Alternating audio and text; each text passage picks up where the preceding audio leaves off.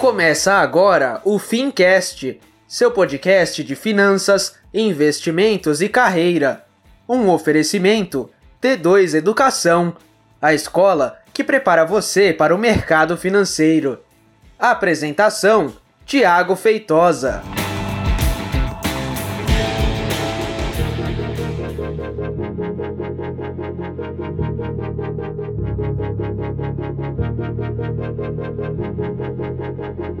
Muito bem, seja então muito bem-vindo e seja muito bem-vinda a mais um episódio do Fincast. Eu sou o Thiago Feitosa e hoje nós vamos falar sobre Bitcoin. Vou até pedir pro meu editor colocar um barulhinho aí de Bitcoin. Tem barulho de Bitcoin? Não tem, mas pode ser qualquer um.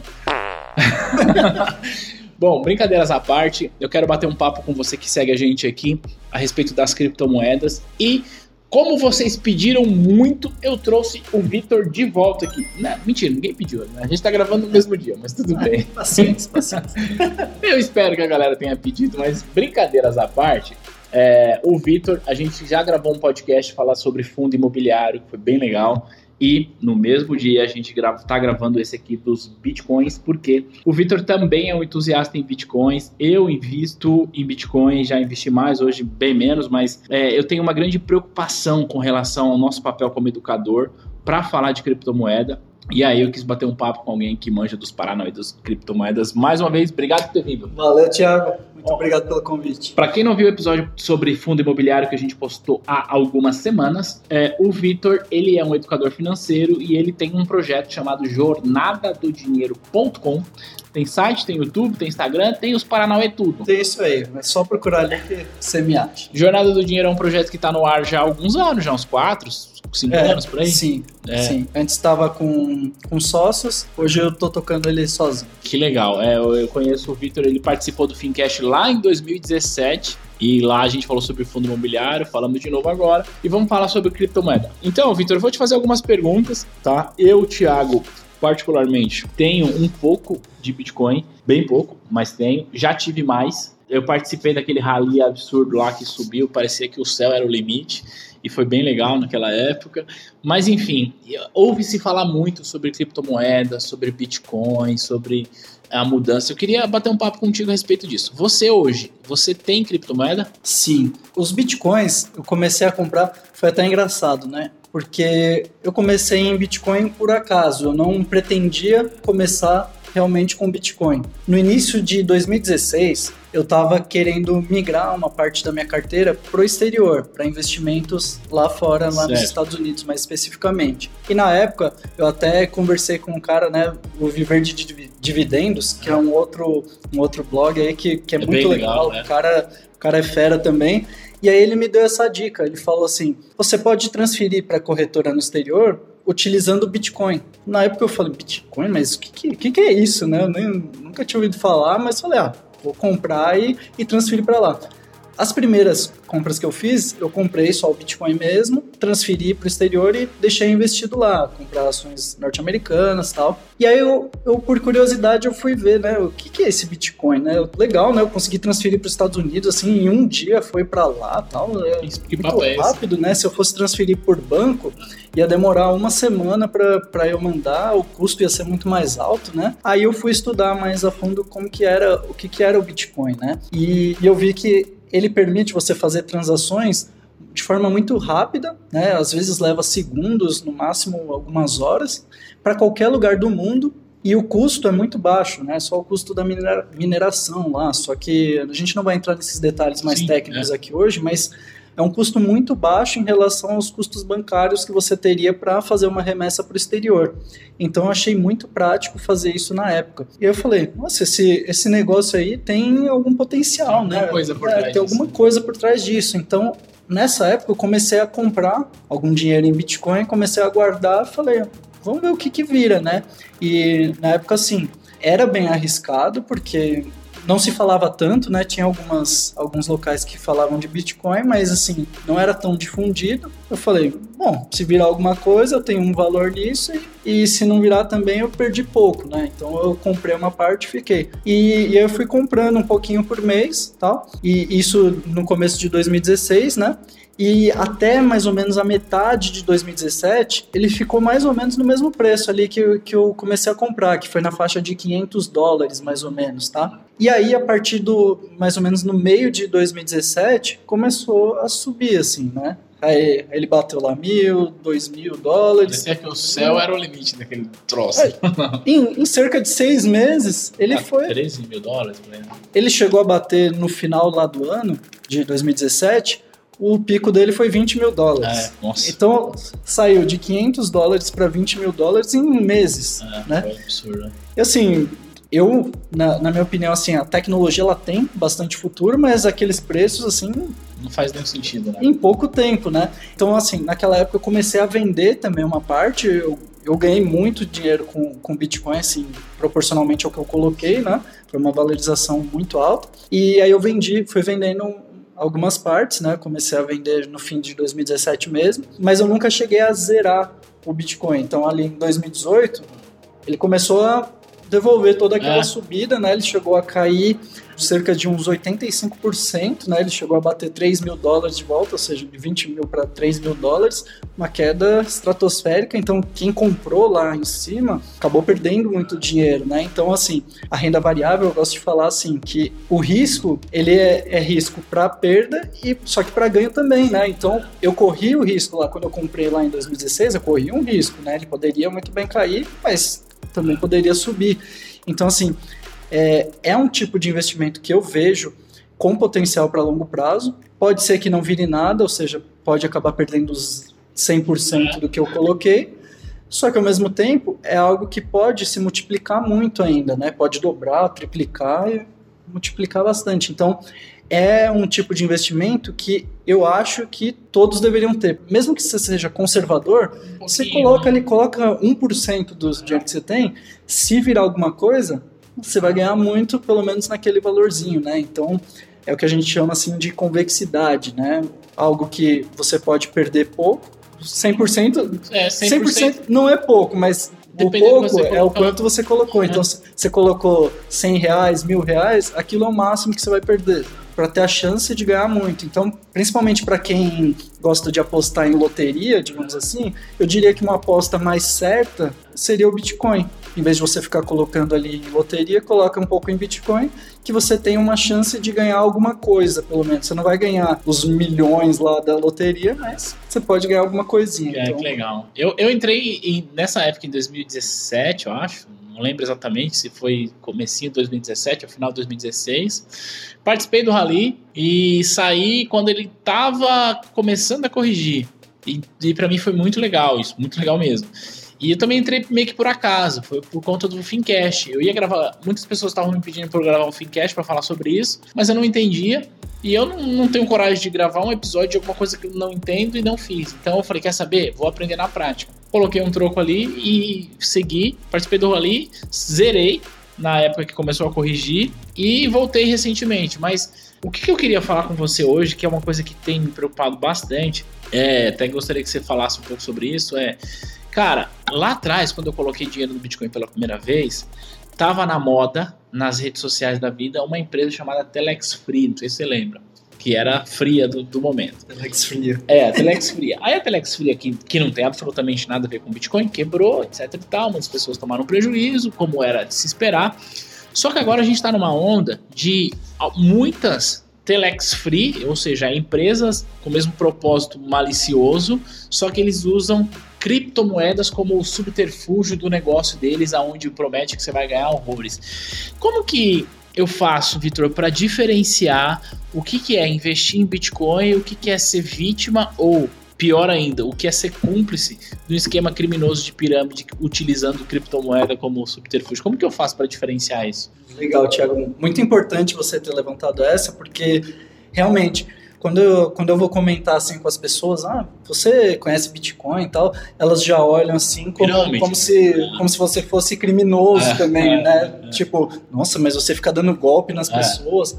É muito importante saber diferenciar isso, né? O que é o Bitcoin em si? O Bitcoin, ele é só uma moeda, ele é um meio de troca. Então, assim como a gente tem reais, como a gente tem dólar, ele é, o Bitcoin é uma moeda, só que ele roda numa blockchain, né? Que, que é tipo uma rede descentralizada, onde você inclusive consegue ver as transações de todas as pessoas, né? Você não sabe exatamente quem é cada pessoa, tem... porque tem um é um endereço, é. né? É como se fosse um e-mail, digamos assim, né, de cada pessoa, só que você não é, dificilmente você consegue identificar quem é. Mas o Bitcoin em si, ele é só uma moeda. Então, qualquer empresa que, que te oferecer assim, ah, você vai ganhar 3% ao dia com Bitcoin, você vai ganhar 30% ao mês com Bitcoin.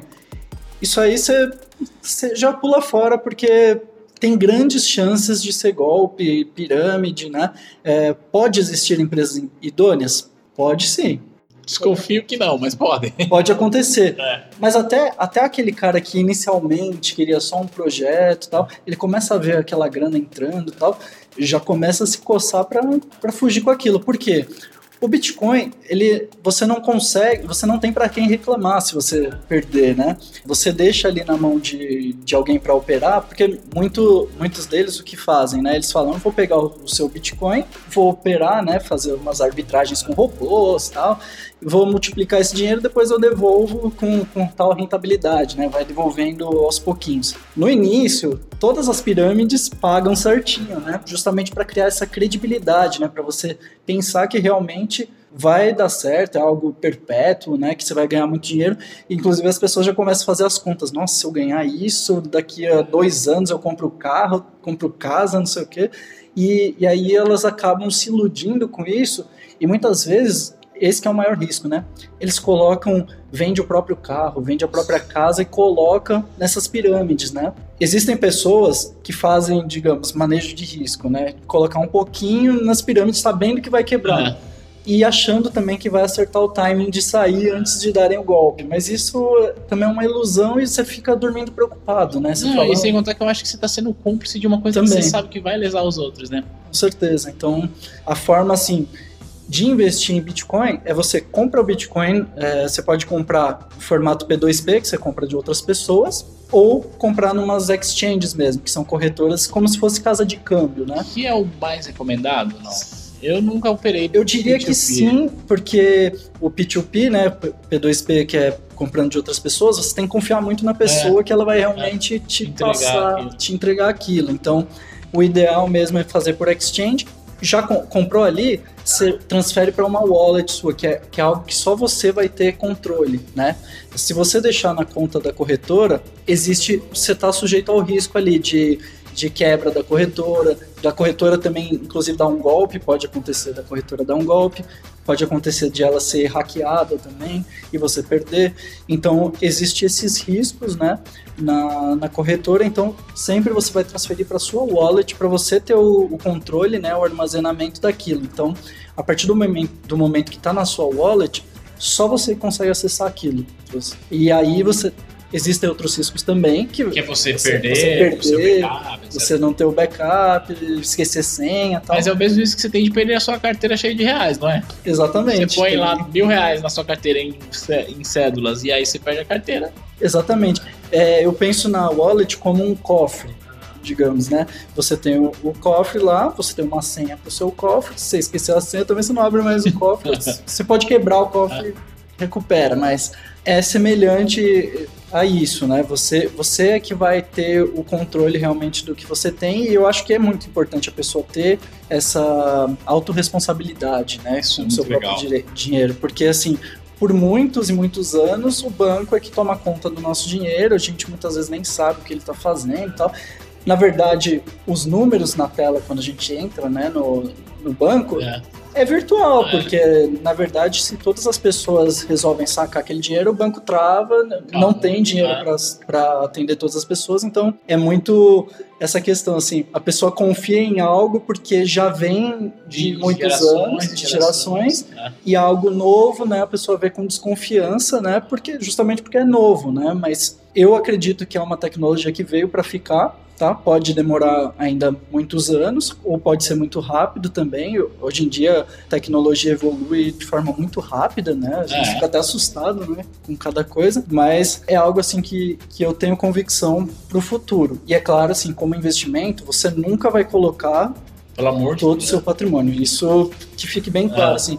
É, no máximo, estourando, coloca 10% do que você tem, e assim, no limite, 10%, assim, quem, quem tá começando, assim, tem bastante desconfiança, coloca 1%, vê, vê o que, que você acha, se fica confortável, né?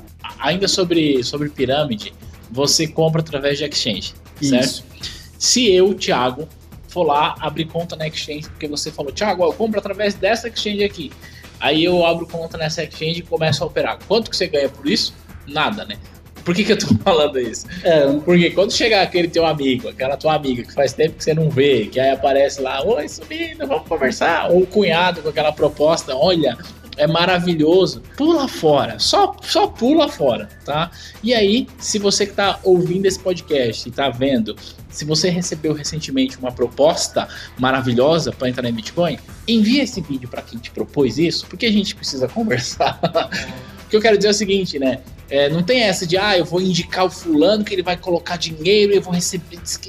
Isso é pirâmide e ponto, né? Tem um monte que já quebrou aí. Se alguém quiser te ajudar a investir em Bitcoin, você não precisa de link nenhum. Você fala ali, ó, entra numa exchange, tem várias hoje no mercado aí, exchange brasileira mesmo.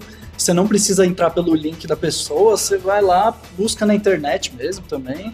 E aí a, a dinâmica é: você abre conta na exchange, pega seu dinheiro em reais. Isso, do banco. Faz uma TED para essa exchange. Na exchange você compra as criptomoedas e de lá você saca para sua wallet. Essa é a dinâmica perfeita, né? Isso, exatamente. Não, é. não existe nada fora disso que você fala, não, de qualquer coisa que seja diferente disso, a gente já tá falando de coisa errada. Né? É, se, se você vê uma, uma empresa que fala assim, ah, é, só, só precisa me transferir em reais, uhum. deixa aqui comigo que eu cuido do resto, aí tá, você já fica com o pé atrás, eu vou, eu vou te devolver com, com juros, vou te Promete, ah, mais, você vai ganhar não sei quantos mais moedas, é. Aí você já fica com o pé atrás, que é bem provável que seja alguma pirâmide, algum golpe.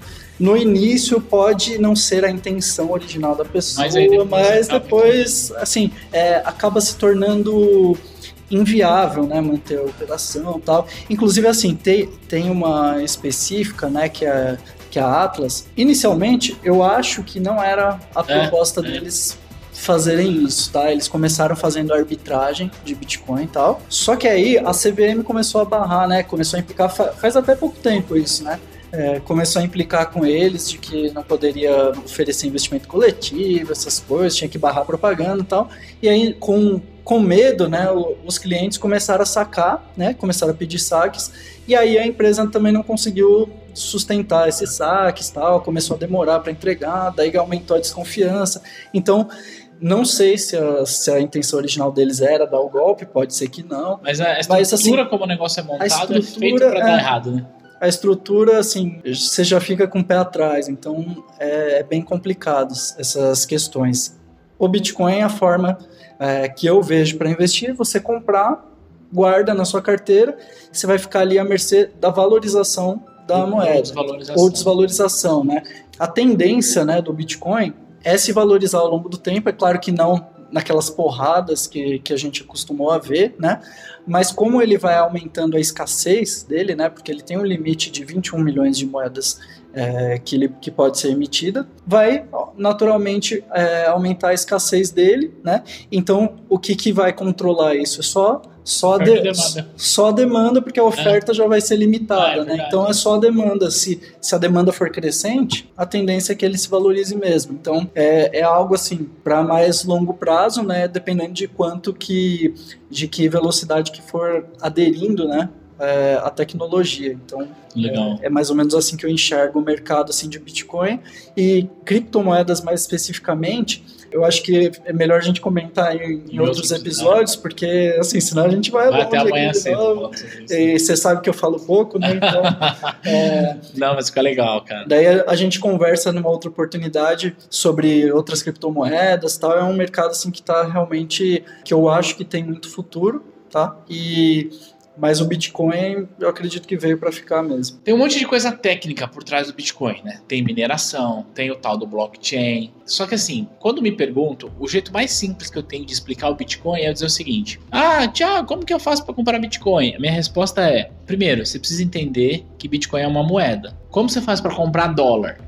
Ah, eu vou na casa de câmbio. E aí, quando você compra o dólar, o que, que você faz com o dólar? Você espera o dólar fazer o quê? Você leva para casa, põe lá no seu envelopinho? É, é isso que eu faço. É isso. A única diferença é que você não tem ele físico. E por que, que eu tô falando sobre isso, Vitor? Porque é importante, quem tá ouvindo a gente, se quiser se aventurar com Bitcoin, ter isso em mente, ter isso muito claro que apesar de ser um, algo que a gente olha para o longo prazo e ele pode valorizar, Cara, não dá para você esperar que esse negócio vai ter rendimento. Ah, quanto que rende colocar em Bitcoin? Não existe isso. Se você comprar dólar, o risco é o mesmo. Euro, o risco é o mesmo. Então é ter uma noção. Eu tenho dólar, que é papel, eu tenho euro, que é papel, eu tenho Bitcoin, que é digital. A dinâmica é parecida ou eu tô viajando aqui na maionese? Exatamente isso, Thiago. É, o paralelo tá perfeito. Ele é uma moeda, assim como o dólar, assim como o euro. Aí a partir desse dinheiro é que você consegue investir em outras coisas. E aí que as pirâmides se aproveitam, né? Você pega o seu Bitcoin e investe na pirâmide para você ter os ganhos maiores. Então, assim, é, hoje a gente não tem assim um mercado para criptomoedas. Pra aceitar, assim, né? É, futuramente, né, já, já até está se falando bastante de transformar assim o mercado de ações, mercado de mercado imobiliário e tal, em tokens digitais mesmo, né? E assim, a gente pode ver isso acontecer realmente. Só que enquanto isso, essas, essas outras empresas aí são, são pirâmides. Não, não ficou, não fica muito claro, né, o que, que elas fazem com o dinheiro. Quando tá meio nebuloso assim, você já já sai fora, né? Já, já sai fora, né? Outra coisa assim que eu, que eu queria comentar, até porque você entrou na questão, ah, como que eu faço para comprar, né? Tem muita gente assim que, que fica com essa dificuldade de entender o Bitcoin porque quer entender, mas o que, que tem por trás é. do Bitcoin? O que, que é o protocolo dele? Como que é a programação e tal? Uma coisa é você ser o programador, né? O que, que o cara que está desenvolvendo aquele projeto. Outra coisa é você ser um usuário comum, né? Por exemplo, a gente hoje utiliza a internet, a gente utiliza serviços bancários, mas você sabe, por exemplo, tudo que funciona por trás da internet para ela rodar, conhece HTML, conhece todos os protocolos que tem na internet. A gente, como usuário, não precisa conhecer tudo isso, a gente precisa conhecer a interface, o que, que dá para a gente fazer com aquilo, né? É, Sabendo que funciona aquilo. É, quando a gente faz uma transferência bancária, a gente não sabe tudo o que acontece é, por trás né, daquela transferência tal.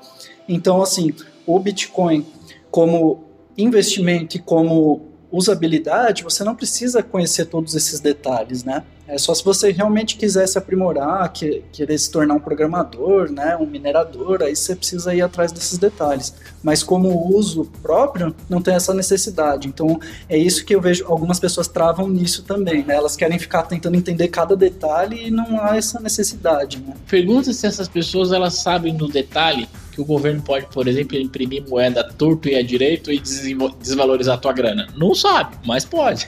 Exatamente. Então, assim, é, é, algo que todo mundo usa e é justamente naquela, naquela questão de geração para geração, né? O que os seus avós, o que seus pais faziam, você tende a fazer também. Só que hoje está mudando muita coisa, então a gente tem que ir se atualizando e aprendendo coisas novas também. É, só pra gente finalizar, recentemente eu fiz uma viagem e eu fui em um país que nesse país eles têm o, o governo, o Banco Central tem um câmbio controlado. Mais especificamente eu fui à Bósnia. E lá, um, uma moeda deles lá vale, não lembro exatamente o valor, faz muito tempo que é esse valor. E aí eu me fiz a seguinte pergunta, cara, quem foi que determinou que o valor dessa moeda vai ser tantos reais. Que, na verdade, faz a conversão para euro, mas que vai valer o equivalente a tantos reais. Cara, foi um grupo de burocratas que determinaram isso. Quando a gente olha para o Bitcoin, por exemplo, quem foi que determinou que o Bitcoin vale esse valor? Não foi um grupo de burocratas que determinou isso. Quem determinou? Conta pra gente. o senhor mercado. Né? É, exato. O, o, Bitcoin, por ele ser uma moeda descentralizada, não tem ninguém controlando preços ali. Não é um governo que vai controlar preços, não é um grupo que vai controlar preços. Por ele ser descentralizado, são as diversas pessoas que participam dali que estão comprando e vendendo, e aí o Bitcoin se valoriza ou desvaloriza de acordo justamente com a demanda que tem no mercado. Então, não tem como alguém controlar o preço. É claro, existem muitos grandes players, né, que chamam, que tem, né? que tem muito Bitcoin, que acaba comprando forte para puxar preço, acaba vendendo muito para derrubar, mas assim, não é uma pessoa que, que chega e fala, vale tanto, né? É, o que eu quero dizer com tudo isso é dizer o seguinte, né? Que a gente tem uma moeda estatal, real, dólar, euro e qualquer outras, e a gente tem o Bitcoin. É muito mais fácil a gente ter uma manipulação na moeda estatal do que no Bitcoin que é descentralizado, mas é difícil a gente conseguir conceber isso, porque quando a gente nasceu, não existia esse trem, né? E agora a gente está tendo de se adaptar com essa é, disrupção que é você olhar para o mercado e falar, peraí, Aqui o governo pode controlar. Aqui no Brasil mesmo, por exemplo, cara, quando o real começa a sofrer muito, o Banco Central entra no mercado fazendo swap, enfim, para segurar preço e tal, que não deixa de ser uma manipulação de preço. Né? Quando a gente olha para o Bitcoin, é, nenhum governo tem esse poder e, na minha percepção, ele representa muito mais o interesse das pessoas do que dizer que uma cédula de 100 reais representa 100 reais. Quem foi que disse aquilo? É. Faz sentido isso? Sim, com certeza. Isso... Tomar cuidado com as pirâmides da vida, né? É, exatamente. O Bitcoin, ele foi. É, ele é visto, né, por muita gente assim como algo para os libertários. Ah, assim, é né? verdade. Vamos ter, vamos ter nosso próprio dinheiro é. e tal. No Ancapistão vai ser essa moeda. No Ancapistão, exatamente. Então, assim, o Bitcoin ele ele traz certo poder, empoderamento, né, para você ter o seu próprio dinheiro. Então, existe ainda um risco de não ter adesão em massa, mas corre-se sempre esse risco, né? O outro risco é a gente ficar sempre sob controle do governo. Então, cabe a cada um escolher os riscos que quer correr. É claro que nunca dá all-in, né? Sim, exato. Nenhuma opção você faça isso. Pra gente finalizar e deixar uma dica prática, embora isso aqui não seja nenhuma propaganda, conta pra gente, por qual exchange você tá comprando hoje? Hoje, a que eu utilizo, assim, que, que tem uma interface legal, tal, é bem prático, é a Bitcoin Trade, tá? Não, eu não tenho vínculo com nenhuma outra, assim, não, nenhuma exchange específica, eu já comprei por Foxbit, já comprei pela Brasiliex também. Mercado, ah, mercado Bitcoin também tem? Mercado Bitcoin tem também, eu nunca utilizei, é, mas, mas, é uma das mais famosas é. também tal. Cabe a cada um escolher a que acha mais Qual interessante. Qual que é o nome mesmo? Tá comprando? A que, a que eu utilizei foi a Bitcoin Trade. Então, é só para ficar a dica, né? o Vitor usa a Bitcoin Trade. Aí e... não, não tem link afiliado, não, não. busca ali busca no, no Google, Google e se vira. E eu, é, porque às vezes as pessoas perguntam, como que eu faço? Eu já comprei pela Foxbit, parece que deu um problema com a Foxbit, eu não lembro, acho que o sócio dela acho que faleceu, uma coisa assim, não foi? Te, teve esse lance também, mas eu já não estava utilizando é, mais. Não não, mas isso não significa mas... dizer que porque o cara faleceu as pessoas tiveram prejuízo, né? Hoje eu compro pelo mercado Bitcoin. Então, Legal. procura no Google aí, mercado é, Bitcoin tem, e tem várias feliz, opções hoje, é. Tem várias opções. Só o mais importante é você comprou, manda para sua wallet, que aí você fica totalmente seguro, né? Você pode pedir também coisas de wallet, né? Hoje eu utilizo uma wallet que chama Cold Wallet, né? Que é aquela que não fica na rede, né? É uma que parece um pendrive, é, a que eu utilizo a Ledger Nano S, tá? Que você que você compra, ela parece um pendrive, você pluga ali, baixa as informações ali para ela e deixa fora da rede, né? Assim você não tem nem o risco de ser hackeado, nada. Bem mais tá? seguro, inclusive. Bem, bem, mais seguro. Mas existe a possibilidade de você utilizar uma wallet no celular, celular. baixa no computador, tem até o wallet online também. É claro que o risco é um é pouco maior, maior mas então, assim, quando você está começando, coloca numas, nessas wallets mais simples mesmo. Quando você tiver um, um, valor um pouco maior já em Bitcoin, eu, eu acho interessante ter a Cold Wallet mesmo, Pode ser da Ledger, pode ser a Trezor também, que, que é uma. Quanto você tá ganhando para falar disso? também tô ganhando zero, não tem link afiliado tal. É. Pode faz os, a sua própria pesquisa aí para ver o que, que, você acha mais interessante, tá? Mas, mas é, é legal ter para você ter maior segurança Segurança, mesmo. né? Isso aí, porque se você deixa na, na exchange, você está correndo um risco muito grande, né? Exatamente. Deixar na exchange é a mesma coisa de você comprar, os, pegar o seu dinheiro e entregar na mão de uma pessoa que você não tem a menor ideia de quem é. Né? Exatamente. É, é que nem você comprou os seus dólares na casa de câmbio E e, deixou deixou, lá. deixou lá no balcão. Aí ficou lá. Aí outro dia você volta pra buscar não tá mais lá, né? Boa analogia. Uma analogia meio grotesca, mas, mas é, é mais ou menos isso, assim. Claro que você deixar no balcão pode chegar qualquer um lá e pegar, mas na exchange é difícil chegar alguém e pegar, né? Mas é pode ser que a uma exchange analogia que dá pra gente entender. Pô, que legal, gostei bastante desse bate-papo. Confesso que a minha maior preocupação, principalmente pra quem segue a gente aqui, era a gente deixar claro que uma coisa é Bitcoin, outra coisa são essas papagaiadas que o povo tá inventando aí pra ludibriar as pessoas. Porque eu vi um dado que me chocou muito hoje. 4 milhões, 4 milhões de pessoas, Brasil, 4 milhões, e 4 milhões. Eu vou repetir, 4 milhões de brasileiros colocam dinheiro em algum tipo de pirâmide financeira. Isso é assustador quando a gente olha e percebe que, por exemplo, na bolsa de valores tem 1,6 milhão, milhões apenas. Não tem nem metade dos piramideiros. E eu penso que isso se deve à falta de educação financeira. As pessoas acreditam que é complexo investir na bolsa, é arriscado, mas cara, pega o teu dinheiro e põe na pirâmide. Eu não as culpo porque a gente não tem educação financeira e o nosso papel é ajudar nisso. Exatamente. E é porque é fácil, né, É. digamos assim, deixar na pirâmide, porque a pessoa vai na ilusão de que é só eu dar o dinheiro lá e, Foi meu amigo que me pessoa- convidou, né? E o dinheiro fica trabalhando lá pra mim, eu não preciso fazer mais nada. Então, é, a pessoa às vezes por preguiça perde muito dinheiro, então E o amigo. perde o amigo também, porque o amigo colocou na enrascada. E, e é bom lembrar também que a pirâmide não, pirâmides não começaram a existir por causa de Bitcoin. Não, tinha é, muito antes, que nem a Telex você- que você citou muito bem. Teve boi gordo, Teve tudo. avestruz master, então é, teve todo tipo de, de golpe aí, né? É, eu lembro bastante falando sobre golpe que. Você lembra do Gedel Vieira Lima, né? O que era ministro do Temer lá? Na época o pessoal tava falando, ah, Bitcoin é perigoso, não sei o quê, porque é lavagem de dinheiro e não sei o quê. Aí uma pessoa falou pra mim, bem nessa época, falou isso pra mim, eu falei, ah, que engraçado, né?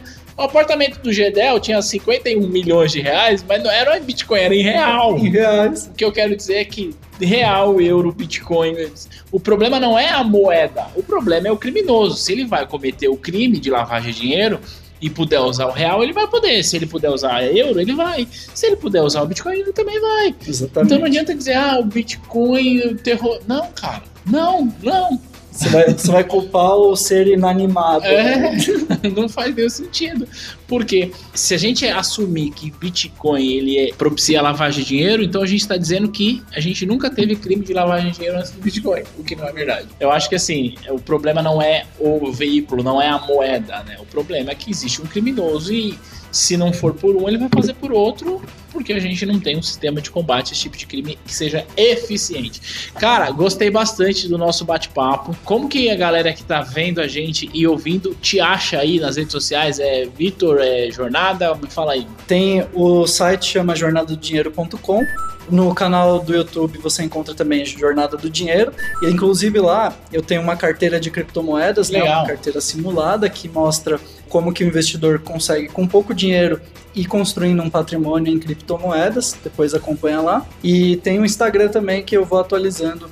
É Jornada do Dinheiro também. Jornada do Dinheiro não é só sobre cripto- criptomoedas, é sobre educação financeira e investimentos em geral. Legal. Se você que está vendo esse episódio ou ouvindo, se conectar à rede do Victor, for lá no YouTube, no Instagram, coloca no comentário assim, ó, hashtag VindaT2, que aí ele vai lá colocar um coração no seu comentário. Se você está ouvindo este podcast e gostou da participação do Victor, deixa um comentário, escreve hashtag Volta Victor, porque a gente já falou de fundo imobiliário, a gente já falou de criptomoedas, a gente pode falar de tantas outras coisas. Aí. Meu irmão, obrigado por você ter vindo Obrigado aí, Thiago. Muito obrigado pelo convite. Tamo junto, segue o Vitor lá e a gente se vê e a gente se fala no próximo conteúdo. Beijo, tchau!